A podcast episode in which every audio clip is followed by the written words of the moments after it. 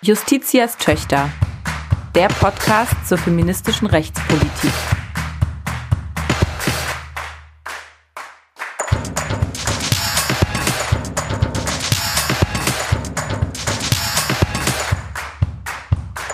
Ein Podcast des Deutschen Juristinnenbundes. Herzlich willkommen zu Justitias Töchter, der Podcast zur feministischen Rechtspolitik. Mittlerweile nehmen wir die 22. reguläre Folge hier auf. Wir, das sind wie immer Selma Gater, das bin ich, Juristin aus Berlin und Dana Valentina, ich bin Juristin in Hamburg. Wir sprechen heute über das Thema Entgeltgleichheit oder vielleicht muss man eher sagen Entgeltungleichheit. Es geht nämlich um das Thema Lohndiskriminierung. Es geht um den Umstand, der hinreichend belegt ist, dass nämlich Frauen für gleiche und gleichwertige Arbeit weniger bekommen, also weniger mhm. verdienen, weniger Lohn beziehen als ihre männlichen Kollegen.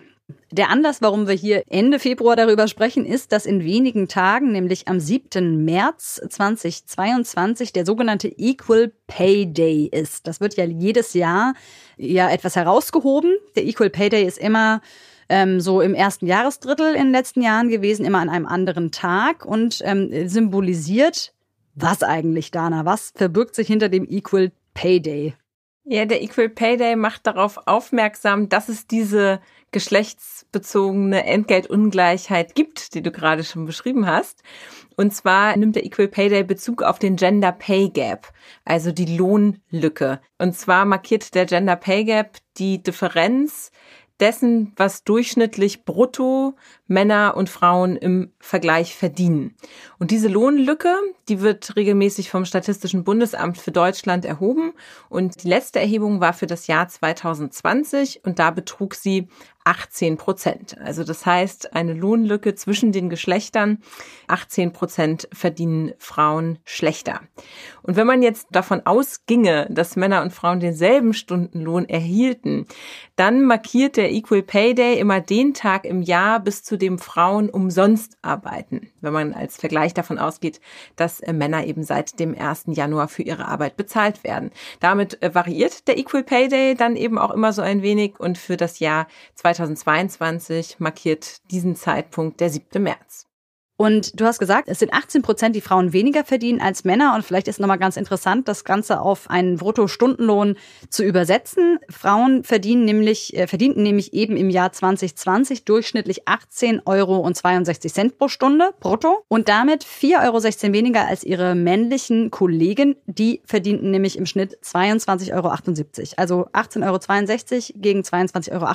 Und wenn man sich das so anguckt, finde ich das dann durchaus doch sehr signifikant. Mhm.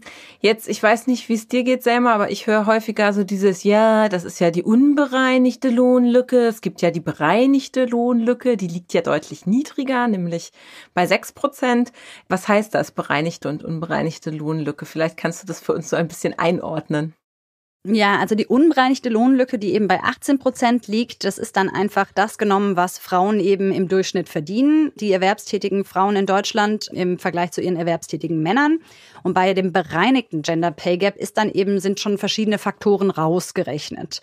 Nämlich, ähm, also verschiedene Ursachen rausgerechnet, woran das liegt. Nämlich einerseits, dass Frauen häufiger in Teilzeit arbeiten und damit eben weniger arbeiten und weniger verdienen. Dann ist rausgerechnet, dass Frauen ganz besonders häufig in Jobs tätig sind, die eben weniger gut bezahlt sind, weil sie vielleicht auch eine geringere Qualifikation voraussetzen und so weiter und so fort. Das heißt, der bereinigte Gender Pay Gap ähm, schaut sich dann diejenigen Männer und Frauen an, die auf der exakt selben Stelle mit der exakt selben äh, Qualifikation und so weiter ähm, sitzen. Und ähm, da kann man dann aber sagen, am Ende immer noch, wenn das zugrunde gelegt sind, mhm. die Frauen sechs Prozent weniger verdienen als ihre statistisch komplett bereinigt gleichen äh, Vergleichspersonen, die Männer. Also man kann sagen, ähm, beim bereinigten Gender Pay Gap ähm, sind so strukturelle Faktoren hier schon weitgehend herausgerechnet. Aber, und das möchte ich jetzt irgendwie schon nochmal hervorheben, das ist das, was ich auch immer dann antworte, wenn, das passiert mir ja auch ständig, dass Leute sagen, ja gut, ja, es gibt auch den bereinigten Lohnlücke. Das heißt nicht, dass es weniger ein Problem ist, sondern all diese Faktoren, nämlich dass Frauen eben in schlechter bezahlten Branchen unterwegs sind, dass sie eben häufiger in Teilzeit arbeiten und so weiter und so fort. Das sind ja auch keine Zufälligkeiten und das ist ja auch nichts, was völlig unverdächtig wäre. Und damit liegt ja auch schon auf der Hand, warum das Thema Entgeltgleichheit, Entgeltungleichheit ein feministisches Thema ist. Das ist ja eine Frage, die wir uns hier im Podcast auch immer stellen. Was ist die feministische Dimension des Themas? Du hast es jetzt gerade schon sehr deutlich herausgearbeitet. Und ich würde es nochmal ähm, unterstreichen wollen. Es gibt diese strukturelle Dimension und es ist eben keine Privatsache oder keine individu kein individuelles Schicksal, wenn äh, eine Frau schlechter verdient. Und leider wird das Thema aber häufig in so einer Art und Weise Weise privatisiert oder individualisiert, dass genau das argumentiert wird. Also ja, da hat die Frau halt schlecht verhandelt, die hat sich ja freiwillig ausgesucht, in Teilzeit zu arbeiten, die hat sich ja für die schlechte Branche, die schlechter zahlt, entschieden.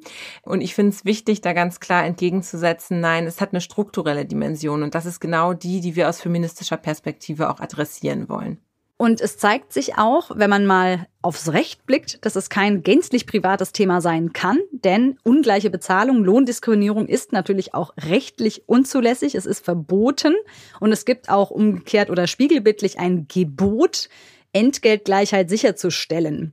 Dana, schauen wir da mal kurz noch mal rein, ähm, nicht dolle vertieft, aber schauen wir mal kurz rein, was das Recht ähm, zum Thema Entgeltgleichheit zu sagen hat. Da kann man zwei Ebenen abschichten und die erste wäre so ein bisschen die europarechtliche und verfassungsrechtliche Ebene. Was äh, finden wir denn da? Mhm. Also auf europarechtlicher Ebene äh, kann man zunächst mal feststellen, dass die Entgeltgleichheit hier schon, also von Beginn an der ähm, europäischen Integration ein Thema ist und auch in den Gründungsverträgen der Europäischen Gemeinschaft schon adressiert war. Das steht heute in Artikel 157 AEUV. Das ist der Vertrag über die Arbeitsweise der Europäischen Union. Und da steht ganz ausdrücklich drin, dass die Mitgliedstaaten den Grundsatz des gleichen Entgelts für Männer und Frauen bei gleicher oder gleichwertiger Arbeit sicherzustellen haben. Also wirklich ein ganz ausdrückliches Gebot, was hier formuliert wird. Auf äh, verfassungsrechtlicher Ebene ist es jetzt etwas weniger konkret. Also da haben wir kein ausdrückliches Entgeltgleichheitsgebot, aber wir haben eine zentrale Vorschrift, die wir auch hier im Podcast immer wieder hervorholen, nämlich Artikel 3 Absatz 2 und Absatz 3. Da ist einerseits der Gleichberechtigungsauftrag geregelt und der zielt ja gerade darauf, benachteiligende Faktoren abzuschaffen, benachteiligende Strukturen aufzubrechen, die sich zu Lasten von Frauen auswirken. Und wir haben eben das Geschlechtsdiskriminierungsverbot. Und das beides sind zentrale Anknüpfungspunkte, um natürlich zu sagen, Entgeltungleichheit ist auch eine Form geschlechtsspezifischer Diskriminierung und um das zu adressieren. Und das wird dann in, in äh, Deutschland quasi konkretisiert durch äh, Regelungen des einfachen Rechts, nämlich das AGG und des Entgelttransparenzgesetzes. Sag mal, was, was sind das für Vorschriften? Genau, also was du geschildert hast, sind ja die Vorschriften, die sich so ein bisschen an den Staat richten. Das ist ein Gebot, eigentlich Entgeltgleichheit sicherzustellen. Und die Vorschriften, die du jetzt gerade zuletzt noch angesprochen ähm, hast, das sind die Gesetze, äh, auf die ich mich stützen kann als Betroffene. Wenn ich merke, ich werde ähm, weniger gut bezahlt als meine männlichen Kollegen zum Beispiel, gibt es Gesetze, die ungleiche Bezahlung eben ganz explizit verbieten und die richten sich natürlich an die Arbeitgebenden. Und da gibt es ganz klassisch das allgemeine Gleichbehandlungsgesetz. Danach sind Diskriminierungen unter anderem im Arbeitsverhältnis verboten. Da fällt natürlich auch Lohndiskriminierung darunter. Und wir haben seit einigen Jahren ein äh, neueres Gesetz, das nennt sich das Entgelttransparenzgesetz. Ähm, das, da steht ganz ausdrücklich drin, dass ähm, äh, Lohndiskriminierung verboten sind, also dass Arbeitgebende nicht Männer und Frauen für gleiche und gleichwertige Arbeit ungleich bezahlen dürfen. Und es ist, gibt außerdem, und das ist neu, einen äh, expliziten Auskunftsanspruch, ähm, den ich an meinen Arbeitgeber richten kann, um erstmal herauszufinden, ob das denn so ist dass ich schlechter bezahlt werde als meine männlichen Kollegen zum Beispiel. Und da kann ich ähm, dann erstmal herausfinden, was die im Median verdienen um darauf vielleicht dann eben eine Klage zu stützen auf gleiche Bezahlung. Das sind so die zwei zentralen Instrumente.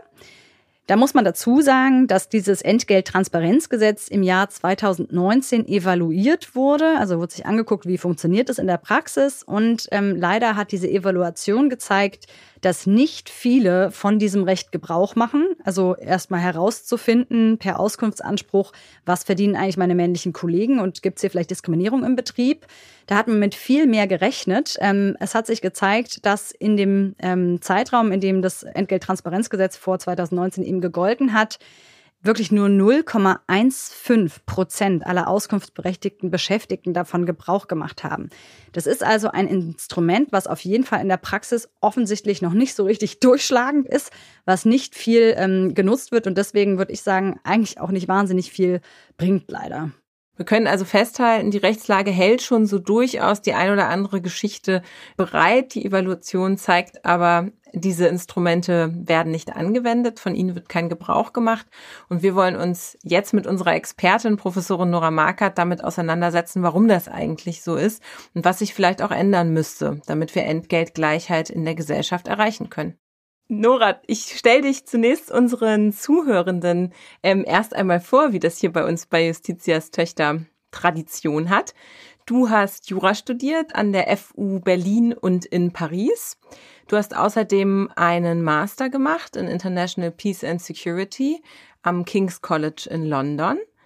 Du hast dein zweites Staatsexamen ebenfalls in Berlin absolviert und äh, du wurdest zunächst 2011 an der Humboldt-Universität zu Berlin mit einer prämierten Arbeit zum Thema Kriegsflüchtlinge promoviert. Während der Promotion warst du unter anderem wissenschaftliche Mitarbeiterin bei Susanne Bär am Lehrstuhl für öffentliches Recht und Geschlechterstudien. Und dort hast du auch die Gründung der Humboldt Law Clinic mitverantwortet. Dann habe ich recherchiert, dass du anschließend als wissenschaftliche Mitarbeiterin am Sonderforschungsbereich Staatlichkeit im Wandel an der Universität Bremen tätig warst, bevor du als Research Fellow ein Jahr an der Columbia Law School in New York verbracht hast. 2013 bist du dann nach Hamburg gekommen, zunächst als Vertretungsprofessorin und dann von 2014 bis 2019 als Juniorprofessorin für Völkerrecht, öffentliches Recht und Global Constitutionalism. Du hast in Hamburg von 2015 bis 2019 die Refugee Law Clinic geleitet. Seit 2020 bist du jetzt Professorin für internationales öffentliches Recht und internationalen Menschenrechtsschutz an der Westfälischen Wilhelms-Universität in Münster. Im DJB bist du Mitglied seit 2010 und du bist außerdem Mitglied des Vorstandes der Gesellschaft für Freiheitsrechte. Und wir freuen uns sehr, dass du heute da bist, Nora. Ja, ich freue mich auch. Danke für die Einladung. Liebe Nora, wir wollen heute mit dir ähm, gewissermaßen über Geld reden. Wir wollen über Gehälter reden, zwar nicht untereinander über unsere jeweiligen Gehälter, aber dennoch ist es ja eigentlich etwas, worüber man sagt, da redet man nicht drüber. Warum ist deiner Ansicht nach Gehalt vielleicht nicht Privatsache? Warum ist es ein Thema für das Recht? Es ist ein Thema für das Recht, weil vom Gehalt unheimlich viel abhängt wenn ich zum Beispiel jetzt relativ wenig verdiene im Vergleich zu anderen, dann werde ich auch eine niedrige Rente haben. Dann werde ich im Fall der Arbeitslosigkeit schlechter abgesichert sein. Ich werde weniger ansparen können. Und dann auch, wenn zum Beispiel irgendwelche Schicksalsschläge mich ereignen, ereilen, werde ich dann zum Beispiel nichts Angespartes haben. Und in solchen Fällen muss natürlich die Solidargemeinschaft dann äh, einschreiten oder ein, äh, einspringen und das für mich zum Beispiel ausgleichen. Das ist ein Grund, warum das ganz offensichtlich ein gesellschaftliches Problem ist, auch wenn einzelne Personen zu wenig verdienen. Und das bezieht sich erstmal natürlich ganz allgemein auf das Problem Niedriglohn, ähm, dass das gesellschaftlich kompensiert wird oder sozusagen subventioniert wird, wenn Unternehmen nur sehr geringe Gehälter zahlen. Das ist aber auch ein vergeschlechtlichtes Problem. Das heißt, äh, von geringeren Gehältern sind insbesondere Frauen betroffen. Und ähm, wir haben zumindest aus Großbritannien, wo es ein bisschen Zahlen gibt, auch Hinweise darauf, dass das natürlich ein intersektionales Problem ist, was bestimmte Frauen noch mal mehr betrifft und auch manche Männer äh, stärker betrifft als andere.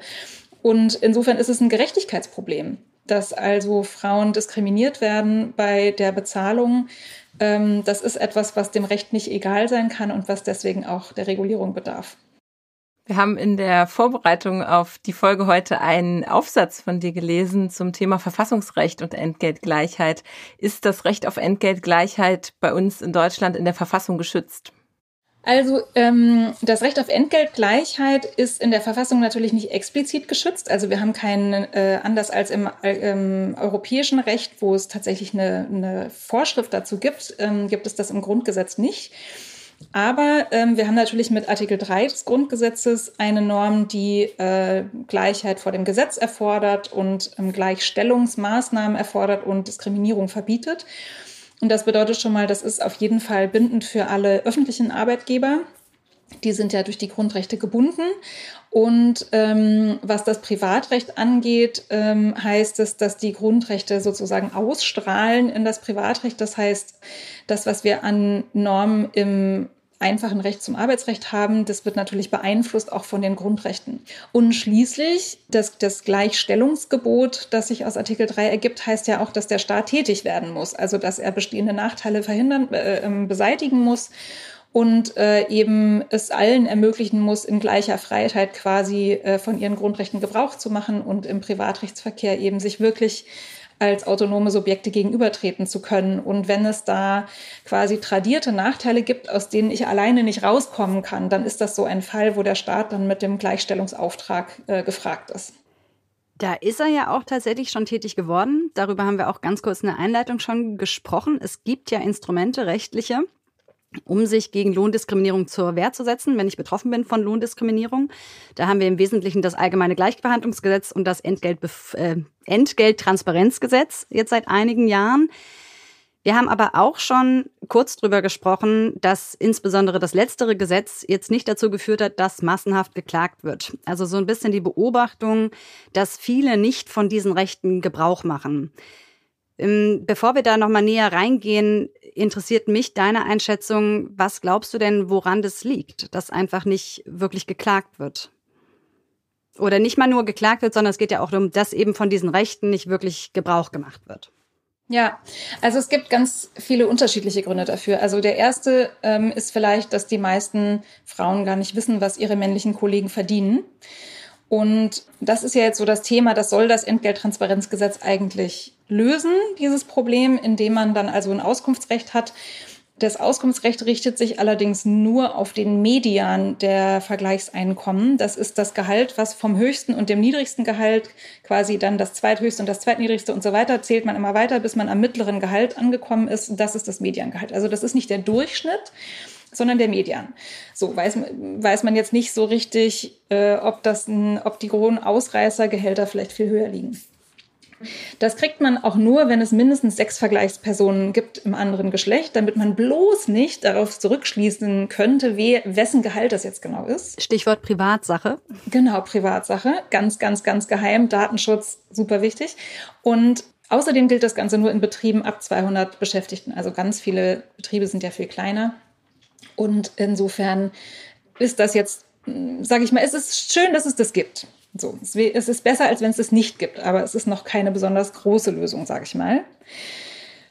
Das Auskunftsproblem löst jetzt aber noch nicht alle Probleme, weil ähm, das Entgelttransparenzgesetz zum Beispiel nicht vorsieht, äh, dass wenn ich jetzt den Median bekomme und rausbekomme, dass der Median der Männer, äh, der Ge Vergleichsgehälter der Männer deutlich über meinem eigenen Gehalt liegt, dass dann irgendwas passiert. Also der Arbeitgeber muss nichts machen, er muss mir nicht mehr bezahlen, er muss auch nicht irgendwie überprüfen oder begründen, woran das liegt, sondern das ist dann erstmal einfach so.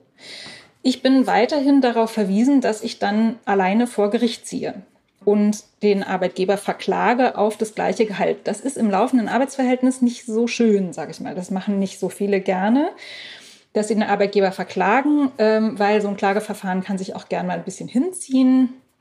Dann gibt es natürlich vielleicht auch mal männliche Kollegen, die finden, was ist mit dieser Frau los? Warum glaubt die, dass äh, ich zu viel Geld kriege? Die spinnt wohl. Ähm, also das kann durchaus natürlich auch zu Spannungen im Betrieb führen oder vielleicht auch zu Maßregelungen, obwohl die natürlich verboten sind. Aber das ist eine prekäre Situation, sage ich mal. Und das nächste Problem, wenn ich mich dann schon entschieden habe zu klagen, auf eigenes Risiko, in meiner Freizeit, auf meine eigenen Kosten, ist, ähm, dass ich beweisen muss, dass diese, diese Gehaltsdifferenz auf das Geschlecht zurückzuführen ist. Also nach dem AGG, nach dem Allgemeinen Gleichbehandlungsgesetz, habe ich ja Entschädigungsansprüche und Schadensersatzansprüche. Also ich kriege dann das Gehalt nachgezahlt, wenn ich gewinne, und ich kriege sogar noch Entschädigung für die Diskriminierung. Dafür muss ich aber beweisen, dass das am Geschlecht liegt. Und dafür gibt es eine Beweiserleichterung, dass äh, wenn ich sozusagen genug vortrage, dass es wahrscheinlich erscheint, dass da irgendwas faul ist oder jedenfalls irgendwie möglich erscheint, dann dreht sich die Beweislast um. Normalerweise muss ich als Klägerin alles beweisen für meinen Anspruch und in dem Fall dreht sich das dann um, dass ich sozusagen nur soweit ich halt kann, was vorzeige und dann muss der Arbeitgeber den Gegenbeweis führen, dass es äh, neutrale Gründe gab für diese ungleiche Bezahlung. Wenn er das nicht kann, dann habe ich gewonnen.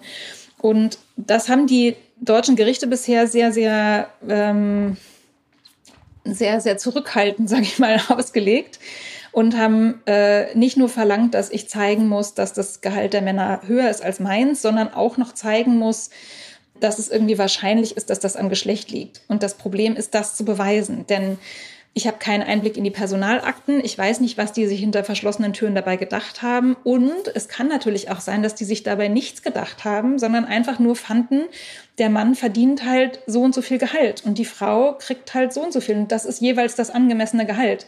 Und dass da möglicherweise Geschlechterstereotype eine Rolle gespielt haben, ohne dass sich jemand aktiv gedacht hat, der Frau, der bezahlen wir aber weniger. Ja, ja, finde ich auch. Und ähm, also es gibt ganz, ganz viele Probleme auf der ganzen Strecke und das Entgelttransparenzgesetz adressiert eins dieser Probleme in einem sehr, sehr kleinen Ausschnittbereich. Insofern, da gibt es auf jeden Fall noch ganz schön viel Luft nach oben. Mhm, das hört sich nach immensen Hürden an, die man zu nehmen hat, wenn man versuchen möchte, rechtlich durchzusetzen, den Anspruch auf Entgeltgleichheit, ja. Es gibt äh, ja aber auch ein paar Frauen, die diesen Weg auf sich nehmen und klagen. Und eine davon unterstützt ihr ja als GFF. Da spiele ich auf einen äh, ja auch durchaus prominenten Fall an, nämlich den Fall der ZDF-Redakteurin Birte Meyer. Worum geht's in dem Fall? Ja, das, äh, dieser Fall spielt beim ZDF sie ist also Redakteurin gewesen, muss man jetzt sagen, bei Frontal 21. Sie ist inzwischen versetzt worden. War also in der Hauptstadtredaktion bei Frontal 21, das ist so das Flaggschiff des ZDF, investigativer Journalismus. Sie hat da auch Preise bekommen für ihre Reportagen. Und sie hat irgendwann festgestellt, dass ähm, die Männer in der Redaktion mehr verdienen als sie für die gleichen Sachen. Und ähm, sie hat das versucht, so ein bisschen zu thematisieren im ZDF, da irgendwie ein Gespräch drüber zu, zu äh, führen mit, den, mit der äh, Leitung. Und da ist sie aber nicht weitergekommen und hat sich dann irgendwann entschieden zu klagen. Ähm, und das war 2015 und der Fall ist immer noch anhängig. Also da sieht man vielleicht auch, wir haben jetzt 2022, äh, wie lang der Atem sein muss, den man da mitbringen muss. Ähm, und sie hat tatsächlich ähm, in der Sache Gleichbezahlung aufgrund dieser Beweislastfrage auch noch äh, in den letzten Instanzen verloren. Also ähm, im Arbeitsgericht in der ersten Instanz war es schon ein bisschen schwierig mit dem Einzelrichter. Der hat dann so gesagt, na ja, das ist halt Kapitalismus, da hat sie halt vielleicht schlecht verhandelt. Und dann kriegen Frauen ja manchmal auch Kinder. Das kann man ja auch verstehen, dass dann der Arbeitgeber vielleicht denen ein bisschen weniger bezahlen will. Bitte, man hat keine Kinder. Ähm, und äh, insofern ähm, war das ein Verfahren, was auch so ein bisschen exemplarisch dafür ist, wie schwierig das ist, eigentlich in so einem Fall vorzugehen. Sie hat jetzt Verfassungsbeschwerde erhoben. Ähm, sie hat aber, muss man auch sagen, einen wichtigen Sieg eingefahren. Denn ähm, im Laufe dieses Verfahrens ist das Entgelttransparenzgesetz in Kraft getreten. Und sie hat sich darauf berufen und hat auch eine äh, Auskunft nach Entgelttransparenzgesetz ähm, bekommen. Hat sich dann auch gezeigt, dass die Männer 800 Euro mehr verdienen im Median und ähm, da war aber die äh, Frage, ob sie sich als arbeitnehmerähnliche Beschäftigte darauf eigentlich berufen kann. Ähm, weil im Gesetz erstmal nur Arbeitnehmerin steht. Ja, sie ist halt äh, festfreie Mitarbeiterin, so heißt das. Äh, das sind ganz, ganz viele. Das ist so eine Möglichkeit, die in anderen äh, äh Budgets äh, quasi zu verankern als im Personaltopf. Jedenfalls ähm, das Bundesarbeitsgericht, achter Senat, da sitzt Regine Winter, die Spezialistin ist für Entgeltgleichheit, muss man sagen. Und ähm, holt so ein bisschen aus diesem Auskunftsanspruch raus, was da rauszuholen ist. Also ja, Arbeitnehmerähnliche können sich darauf berufen und nach dem Entgelttransparenzgesetz kann ich den Median des Bruttogehalts ähm, abfragen ähm, und ich kann bis zu zwei Entgeltbestandteile abfragen. Entgeltbestandteile sind sowas wie Zulagen oder sowas. Und ähm, Birte Meyer hat es einfach so gemacht, dass sie gesagt hat, ich will die die beschäftigungsbezogenen und die nicht beschäftigungsbezogenen Bestandteile. Sie hat sozusagen zwei Kategorien gebildet und hat gesagt, die beiden möchte ich gerne hören und da sind dann alle drin. Auch das hat das Bundesarbeitsgericht ihr durchgehen lassen. Also mehr, mehr war da wirklich nicht zu machen. Ähm, es ist dann noch eine zweite Entscheidung ergangen in einem anderen Fall, kurz später, in der auch diese Beweislastumkehrfrage nochmal geklärt worden ist. Ähm, wo das derselbe Senat des Bundesarbeitsgerichts in einem anderen Fall gesagt hat, das, was Birte Meyer die ganze Zeit argumentiert hatte, mit der Beweislastumkehr, es reicht, wenn ich zeige, dass die Männer mehr verdienen. Mehr kann ich doch gar nicht zeigen, die ganzen Infos habe ich doch gar nicht, dass das tatsächlich reicht, um diese Umkehr auszulösen. Der andere Fall war aber nicht Birte Meier jetzt nochmal. Genau. Das war eine andere Person, die geklagt hat, eine andere Frau, die geklagt hat, wo der Fall vielleicht ähnlich gelagert war. Und die ist, ähm, hat dann tatsächlich äh, Recht bekommen, weil da äh, wurde das so gesehen, dass es ausreicht vorzutragen, die Männer verdienen mehr. Genau. Mhm. Das war eine, das war eine Abteilungsleiterin, bei der war das mit dem Auskunftsanspruch alles kein Problem. Und die hatte den bekommen, hatte auch wiederum, die Männer verdienten deutlich mehr. Ähm, und die hat dann einfach geklagt auf Gleichbezahlung mit diesem Median. Und die ganze Zeit war umstritten, was leistet der Median eigentlich? So, also, was kann ich damit beweisen? Und das Bundesarbeitsgericht hat gesagt, doch, doch, das ist der Beweis des ersten Anscheins der Diskriminierung. Und wenn ich den vorzeige, dann muss der Arbeitgeber sich halt entlasten und sagen, nee, nee, alles total äh, neutral hier, hier werden keine Frauen diskriminiert, weil hinter diesen Gehaltsunterschieden stecken folgende neutrale Gründe. Und der EuGH, der sagt nämlich auch ganz klar, es gibt diese Beweislastumkehr. Ähm, das oder die Beweislasterleichterung, wenn ich vortrage, die Männer verdienen mehr, dann, ähm, dann ähm, muss erstmal der Arbeitgeber tätig werden oder die Arbeitgeberin, um zu zeigen, das liegt nicht am Geschlecht. Ich würde gerne jetzt trotzdem nochmal darauf hinsteuern, was könnte denn die Arbeitgeberin vortragen, um überhaupt zu rechtfertigen, wenn einmal gezeigt ist, es gibt hier ungleiche Bezahlung und die ist irgendwie strukturell so, dass äh, Männer mehr verdienen als Frauen. Gibt es da irgendwelche Gründe, die Sie vortragen können, um das, äh, um diesen Anschein der Diskriminierung aus dem Weg zu räumen? Ja, also es gibt erstmal so die Sachen, die einem vielleicht auch sofort einfallen würden, warum das fair ist, Leute ungleich zu bezahlen, wenn sie zum Beispiel weniger Berufserfahrung haben, dass sie dann weniger Geld kriegen. Das ist zum Beispiel ein neutraler Grund, kein Problem. Oder äh, Betriebszugehörigkeit ist auch sowas, äh, längere Betriebszugehörigkeit darf honoriert werden mit dem Gehalt oder Qualifikationen, wenn die Leute besondere Abschlüsse haben, die auch relevant sind für die Tätigkeit. Das sind so ganz klassische natürlich Differenzierungsgründe, warum unterschiedlich viel bezahlt werden darf. Wenn zum Beispiel, ich weiß ja nicht unbedingt, wessen Gehälter sind das jetzt, wer hat jetzt genau wie viel Erfahrung, das weiß ich vielleicht, ich kenne ja deren Lebensläufe vielleicht auch nicht bei den Kollegen. Es kann durchaus sein, dass der Median jetzt erstmal anzeigt, die Männer verdienen mehr. Und das hat aber gute Gründe, die wusste ich halt nicht und äh, das hinterher löst sich alles in Wohlgefallen auf. Das kann sein. Ein weiterer Grund, ähm, weswegen so Klagen in der Vergangenheit auch manchmal gescheitert sind, ist die sogenannte Besitzstandswahrung, dass also jemand mit einem relativ hohen Gehalt versetzt wird und dann auf der neuen Position normalerweise weniger verdienen würde, sein Gehalt aber behalten darf. Und dann kriegt er für die gleiche Tätigkeit weniger als die Frau, die das schon die ganze Zeit macht.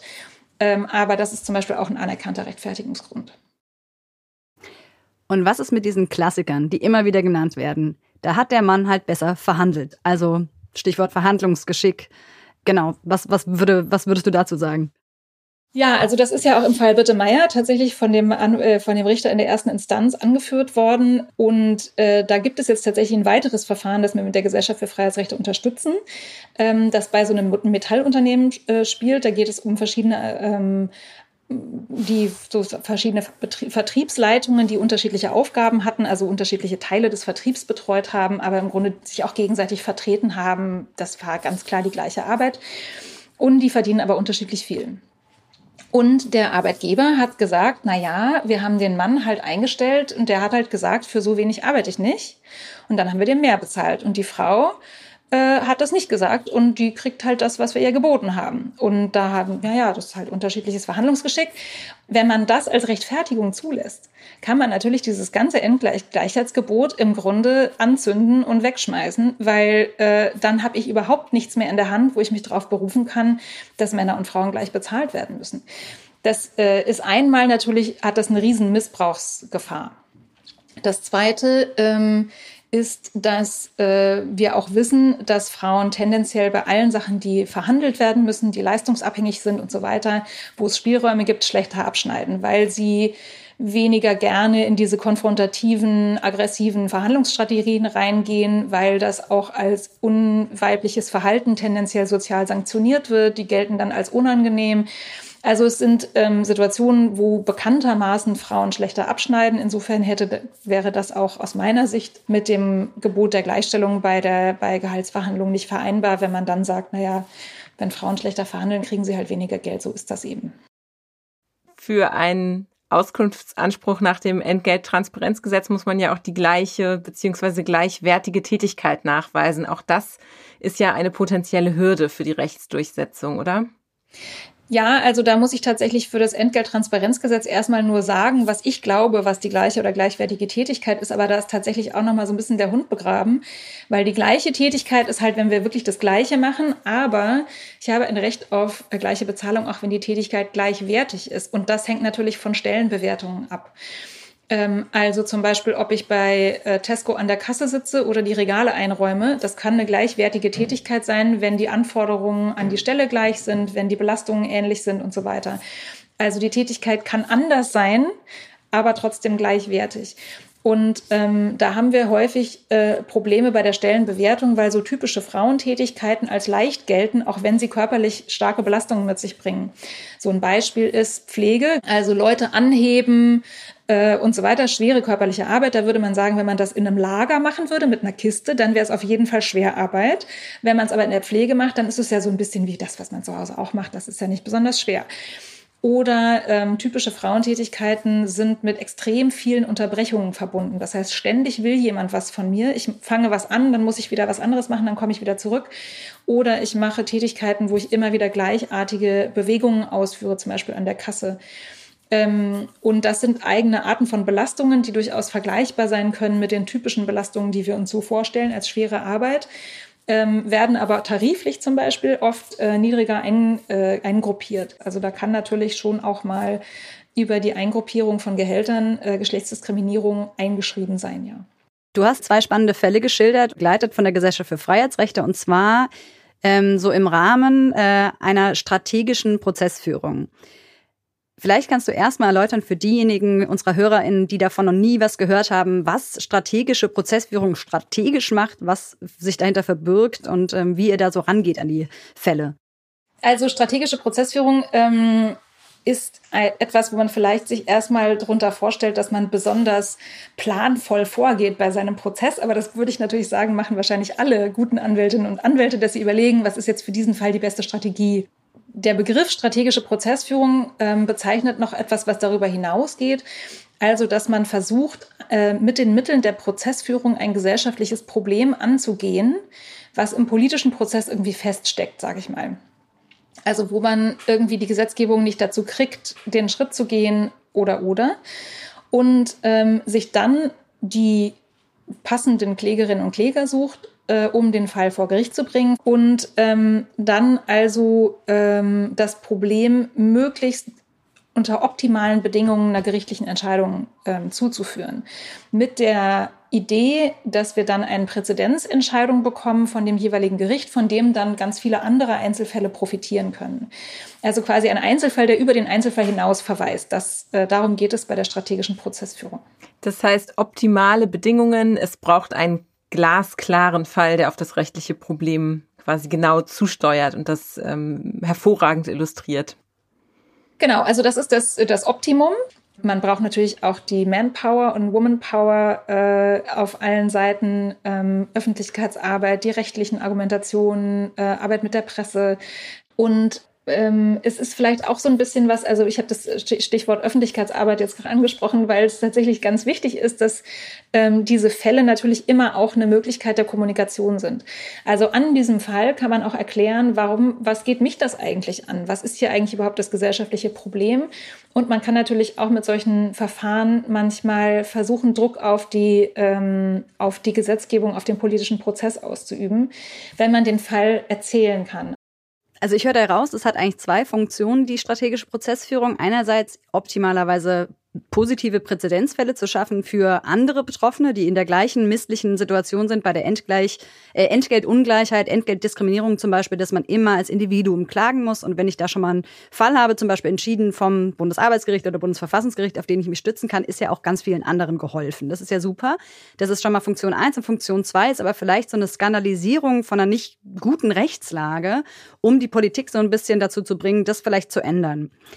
Ähm, was ähm, was würdest du, das äh, steuert jetzt vielleicht auf unsere Abschlussfrage schon zu, ähm, was ist denn da die Erwartung bei der Entgeltdiskriminierung wo müsste denn die Politik da jetzt ganz vordringlich ran? Was würdet ihr da erwarten, was da vielleicht Gesetz auf äh, legislativer Ebene nochmal nachgebessert wird?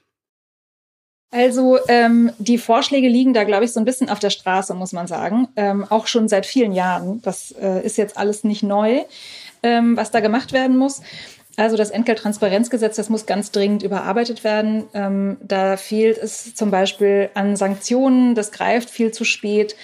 Ähm, der Arbeitgeber muss nichts machen, die Frauen werden alleine gelassen vor Gericht und so weiter. Also da gibt es Vorschläge und da gibt es tatsächlich jetzt auch einen Vorschlag auf europäischer Ebene, den Pay Transparency Act. Also das hat ja die Kommission vorgelegt als äh, Vorschlag, wie man ähm, das fairer regeln kann. Und da sind zum Beispiel viele Dinge drin, die könnte man prima auch jetzt schon, bevor dieser, äh, diese Richtlinie kommt, schon mal in, die, äh, in das Entgelttransparenzgesetz reinschreiben. Zum Beispiel dass ich bei der Einstellung ein Recht darauf habe, was denn so das übliche Einstiegsgehalt ist. Zum Beispiel, dass der Arbeitgeber mich nicht nach meinem letzten Gehalt fragen darf, weil sich natürlich sonst meine schlechte Bezahlung dann jedes Mal auch fortsetzt in neuen Betrieben. Zum Beispiel, dass die Berichtspflicht äh, viel, viel äh, intensiver ausgestaltet wird, dass also Betriebe schon ab 250 Beschäftigten einen Bericht zu, äh, ähm, zum Gender Pay Gap machen müssen und dass, wenn der Gender Pay Gap größer als fünf Prozent ist und es dafür keine objektive, neutrale Rechtfertigung gibt, dass sie dann gemeinsam mit den Arbeitnehmerinnen eine äh, Gehaltsprüfung durchführen müssen und auch gegebenenfalls neutrale Stellenbewertungen. Es gibt die Möglichkeit äh, der Prozessstandschaft und auch der Kollektivverfahren, ähm, keine Kappung des Schadensersatzes, Sanktionen für ArbeitgeberInnen, die sich nicht an diese Vorgaben halten und so weiter. Alles Sachen, die fehlen im Entgelttransparenzgesetz, die könnte man einfach abschreiben. Mhm. Und dann gibt es, wenn man eine große Lösung möchte, und wir haben jetzt eine ganze Legislaturperiode vor uns, insofern Zeit haben wir, gibt es einen super Vorschlag ja vom DJB, habe ich gehört für ein Gleichstellungsgesetz für die Privatwirtschaft, das wirklich toll durchdacht ist und äh, wo diese ganzen Fragen mitgelöst werden. Und auch das könnte man einfach nehmen und machen. Ja, wunderbar. Also auf diesen äh, Vorschlag, die Konzeption eines Gleichstellungsgesetzes für die Privatwirtschaft verweisen wir gerne nochmal auch in unseren Show Notes. Und an der Stelle verweisen wir noch einmal auf die Folge mit Dr. Isabel Hensel, mit der wir ja im Detail über dieses Konzept gesprochen haben, wo eben ein Bestandteil auch das Thema Entgeltgleichheit ist. Ja, Nora, vielen Dank äh, für das Gespräch. Äh, vielen Dank für diese Vorschläge zum Schluss nochmal und dass du uns einen Einblick gegeben hast in die Praxis der strategischen Prozessführung der Gesellschaft für Freiheitsrechte. Wir wünschen viel Erfolg äh, dir und äh, der Gesellschaft für Freiheitsrechte und natürlich Birte Meier. Wir bleiben da auf dem Laufenden. Feministische Fundstücke. Die feministischen Fundstücke, das sind unsere bunte Rubrik. Hier sprechen wir über feministische Fakten. Wir stellen inspirierende Frauen vor. Wir berichten von spannenden Rechtsentwicklungen und das ein oder andere Mal empören wir uns auch über das Patriarchat und über diskriminierende Gesellschaftsstrukturen. Und heute anfangen darf Selma.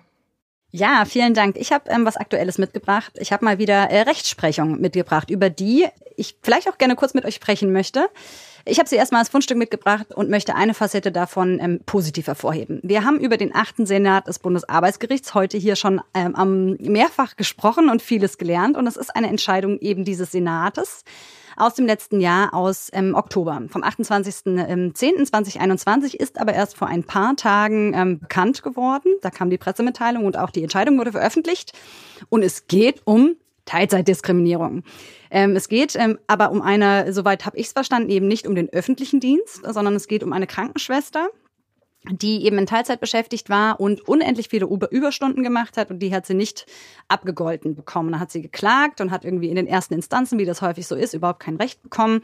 Und sie hat nicht nur darauf geklagt, dass sie diese Überstunden bitte mal bezahlt bekommt oder eben ausgeglichen bekommt, ähm, sondern auch, dass das Ganze eben eine Geschlechtsdiskriminierung ist und ähm, hat dann ähm, Ansprüche aus dem Allgemeinen Gleichbehandlungsgesetz geltend gemacht, insbesondere Entschädigungen, ähm, sogenanntes Schmerzensgeld, haben wir hier auch schon mal am Rande drüber gesprochen.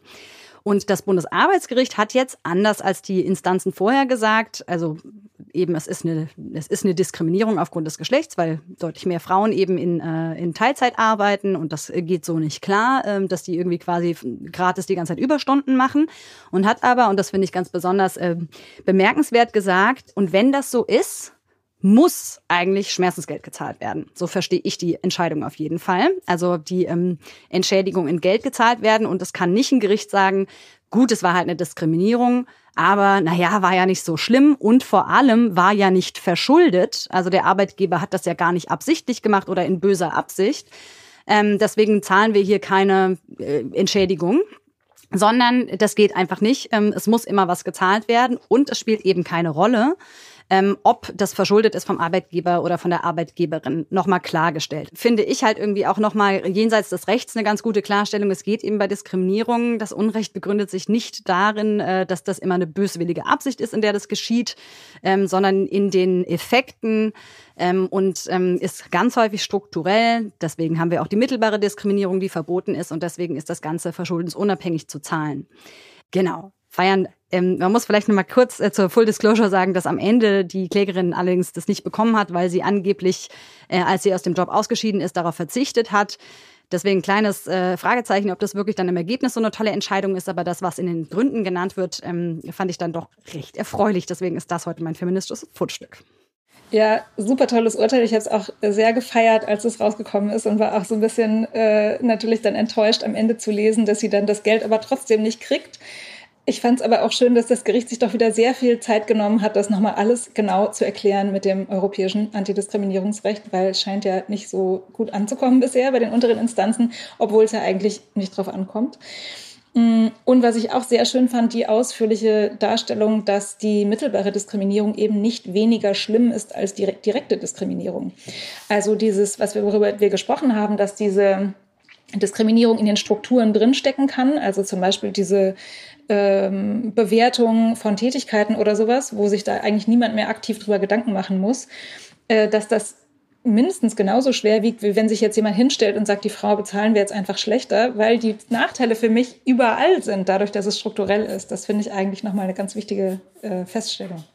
Total, genau. Das hatte ich noch vergessen zu sagen, aber absolut auch das ist ein total coole, ähm, coole Klarstellung eigentlich nochmal, äh, was die Entscheidung irgendwie auch nochmal bemerkenswert macht, finde ich auch. Lana, was hast du uns mitgebracht? Äh, ja, ich habe euch heute was zum Anhören mitgebracht. Mhm. Also ein feministisches Hörfundstück. Und zwar möchte ich auf eine Podcast-Folge hinweisen, die jetzt in meiner Podcast-App gerade erst aufgetaucht ist, die aber ähm, äh, anlässlich der Trans Awareness Week im letzten November schon aufgezeichnet wurde. Also ich weiß nicht ganz genau, ob die jetzt aus November ist oder jetzt erst hochgeladen wurde. Es handelt sich um eine Podcast-Folge des Podcasts Feminismus Backstage. Das ist der Podcast von der Böll Stiftung. Und zwar dort vom Gunda Werner Institut. Und äh, da empfehle ich die Folge 9. Das ist eine Folge mit Tessa Ganserer, der Bundestagsabgeordneten. Und es geht ähm, um das Thema Selbstbestimmungsgesetz statt des transsexuellen Gesetzes. Und äh, die Folge habe ich mir jetzt gerade äh, diese Woche nochmal zur Empfehlung rausgesucht, äh, natürlich aus Anlass der unsäglichen Äußerungen im Bundestag von der AfD-Fraktionsvorsitzenden, die ja Tessa Ganserer aufs Übelste diffamiert hat in einem Wortbeitrag, auf dem wiederum Britta Hasselmann von den Grünen mit einem sehr ja, unterstützenden ähm, Wortbeitrag reagiert hat. Und äh, ich denke, das äh, alles ist auf jeden Fall Anlass, sich diese Folge mit Tessa Ganserer nochmal anzuhören, die im Übrigen so wahnsinnig gut juristisch informiert ist über das TSG und dort auch ganz wunderbar die Vorschläge für ein Selbstbestimmungsgesetz zusammenfasst und auf den Punkt bringt. Sehr cool müssen wir hier natürlich auch nochmal drüber sprechen. Haben wir ja auch schon versprochen. Wir warten auf die Politik und wenn es soweit ist, dann wird es auch hier eine Folge nochmal geben. Unbedingt. Sehr schön. Nora, es hat bei uns Tradition, dass unsere Gästin den krönenden Abschluss bilden darf. Was hast du uns mitgebracht? Ja, ich habe äh, was für die, für die Seele quasi mitgebracht, mal was Schönes und Lustiges zum Freuen. Und äh, das ist ein kleines Büchlein von Caitlin Kunkel, Brooke Preston, Fiona Taylor und Carrie Whitmer. Zu meiner, soweit ich weiß, ist das bisher nur auf Englisch erschienen. Und das heißt New Erotica for Feminists, also neue Erotika für Feministinnen. Mhm. Mm, und ich habe das von meiner Mitarbeiterin geschenkt bekommen, war erst so ein bisschen ähm, okay, aber keine Sorge, es ist safe for work, denn es handelt sich um, äh, wie der Untertitel sagt, satirische Fantasien äh, von Liebe, Lust und Equal Pay. Mhm. Passt insofern super zu unserem Thema. Und es sind kleine Vignetten, also die Personen, die darin vorkommen, sind nicht äh, quasi ausformuliert. Insofern kann sich da jede und jeder in intersektionaler Weise quasi reinfühlen, auch in diese Fälle. Und äh, ich habe einen kleinen, äh, eine kleine Vignette mitgebracht, die ich jetzt vorlesen werde. Das ist leider auf Englisch, wie gesagt, und geht wie folgt. The pizza delivery car pulls up outside. It's right on time and so, so hot. The delivery guy hands it over with an appropriate smile and says, Enjoy. I hope you're not sharing it with anyone if you don't want to. I believe everyone is in control of their bodies and should never be shamed for what they decide to eat or not to eat. He makes no effort to come inside because that would be weird and alarming. I smile and give him a reasonable tip for his normal behavior as I shut the door. Time for the crown. Solche Geschichten sind das, wo sozusagen das Erotische darin besteht, dass die Leute sich mal nicht creepy und widerlich verhalten. Und es ist immer mhm. eingepackt in so eine äh, erotisierende Stimmung. Zum Beispiel, er ruft mich in sein Büro und äh, dann als nächstes befördert er mich und er befördert mich nochmal und nochmal. Es sind sehr schöne kleine Geschichten, super zum Verschenken. Ich kann es total empfehlen. Ich habe total viel gelacht beim Lesen. Also ich fand es äh, ein großartiges äh, Fundstück. Vielen Dank an meine Mitarbeiterin Eva Bredler, die das entdeckt hat und ähm, mir geschenkt awesome. hat. Awesome. Richtig cool fast schon ein bisschen, fast schon ein bisschen traurig. Ich dachte kurz so, mh, hm, ja, es ist ähm, super unterhaltsam, aber fast schon traurig, dass es als Utopie durchgeht. der, der Pizza-Guy, der einfach mal cool ist, ganz normal. Ja, aber lustig, cool. Ja, sehr schön. Vielen Dank für das tolle Fundstück, Nora, auf das wir natürlich auch in unseren Show Notes verweisen werden. Es war total schön, dich heute hier im Podcast zu haben. Wir haben viel gelernt über das Thema Entgeltgleichheit und vor allen Dingen haben wir gehört, dass es in diesem Themenfeld noch einiges zu tun gibt. Und äh, da blicken wir auf äh, interessiert auf die weitere Entwicklung in der Rechtsprechung, aber wir sehen auch ganz klaren Handlungsbedarf bei der Gesetzgebung. Es war schön, dass du da warst. Vielen Dank für die Einladung.